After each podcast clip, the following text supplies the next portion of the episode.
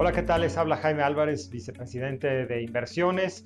Y bueno, pues acabamos de pasar por una de las semanas más complicadas para los mercados financieros eh, de que se tenga historia.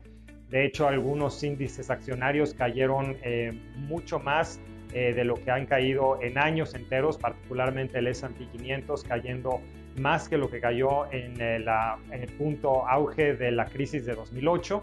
Y con eso, bueno, pues también tenemos eh, monedas en mercados emergentes teniendo eh, unos niveles de pánico, eh, la parte de renta fija también teniendo muchísima volatilidad. Obviamente sabemos que todo lo que está detrás de esto es el tema de coronavirus, que pues ha rebasado probablemente lo que muchas personas, lo que muchos gobiernos pensaban que podía ocurrir con esta pandemia y adicionalmente temas políticos que se han entrelazado, como es el tema del precio del petróleo, donde la disputa entre Rusia y Arabia Saudita continúa, eh, entre otros temas eh, donde no se termina por aclarar específicamente en el caso de Estados Unidos cuáles van a ser los pasos a seguir, sobre todo desde el punto de vista fiscal, para apoyar este tema de la economía que claramente está muy afectada.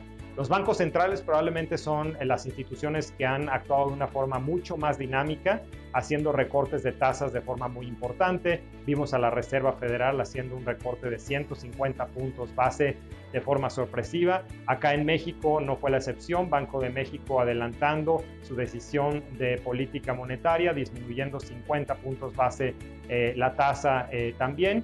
Y bueno, todo esto a lo que nos lleva es que estamos con mercados sumamente desordenados Sabemos que el segundo trimestre va a ser muy complicado en temas de crecimiento. De hecho, en estos momentos hay muchos analistas tratando de anticipar cuál va a ser la caída en el crecimiento económico a nivel mundial.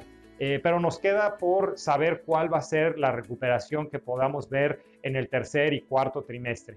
Creo que el ejemplo de lo que ha ocurrido en China es algo muy relevante para que todos los demás países lo tomen en cuenta. China en estos momentos, después de dos meses de una crisis muy severa en temas eh, de lo que fue el COVID-19. Hoy está prácticamente dándole la vuelta eh, con empresas casi al 90% funcionando otra vez de forma normal.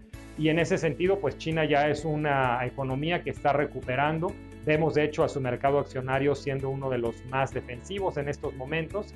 Eh, y creemos que hacia adelante eso es lo que va a ocurrir. Los mercados deben de volver a tomar una cierta calma. La volatilidad que hoy tenemos es extraordinaria, como nunca antes visto. Y como es eh, normal, pues obviamente el tomar decisiones eh, de pánico eh, muchas veces no es la mejor solución. Nosotros en Scandia les recomendamos a todos ustedes que no se tomen decisiones abruptas en estos momentos. Los mercados tienen demasiada volatilidad y muy poca información todavía de lo que va a ser los siguientes meses.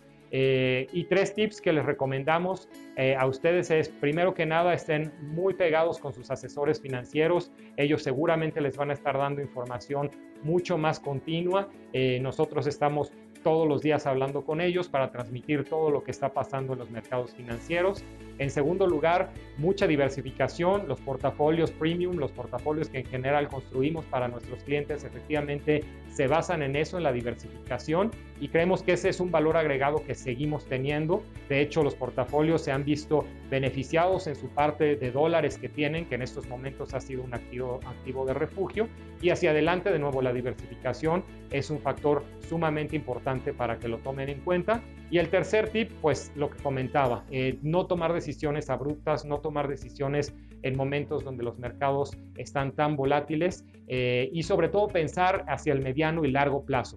Lo hemos visto en otras crisis financieras, los mercados caen de forma muy abrupta, pero también empiezan las recuperaciones unos meses después. Creemos que este va a ser eh, un caso similar, no sabemos en qué momento se den esas recuperaciones, pero vendrán. Y si el dinero es eh, para objetivos de mediano y largo plazo, lo mejor es mantenerse eh, en los portafolios en los que están para que estas recuperaciones se puedan dar y no pasar a portafolios que probablemente después les va a costar más trabajo recuperar eh, el dinero perdido en estos par de semanas.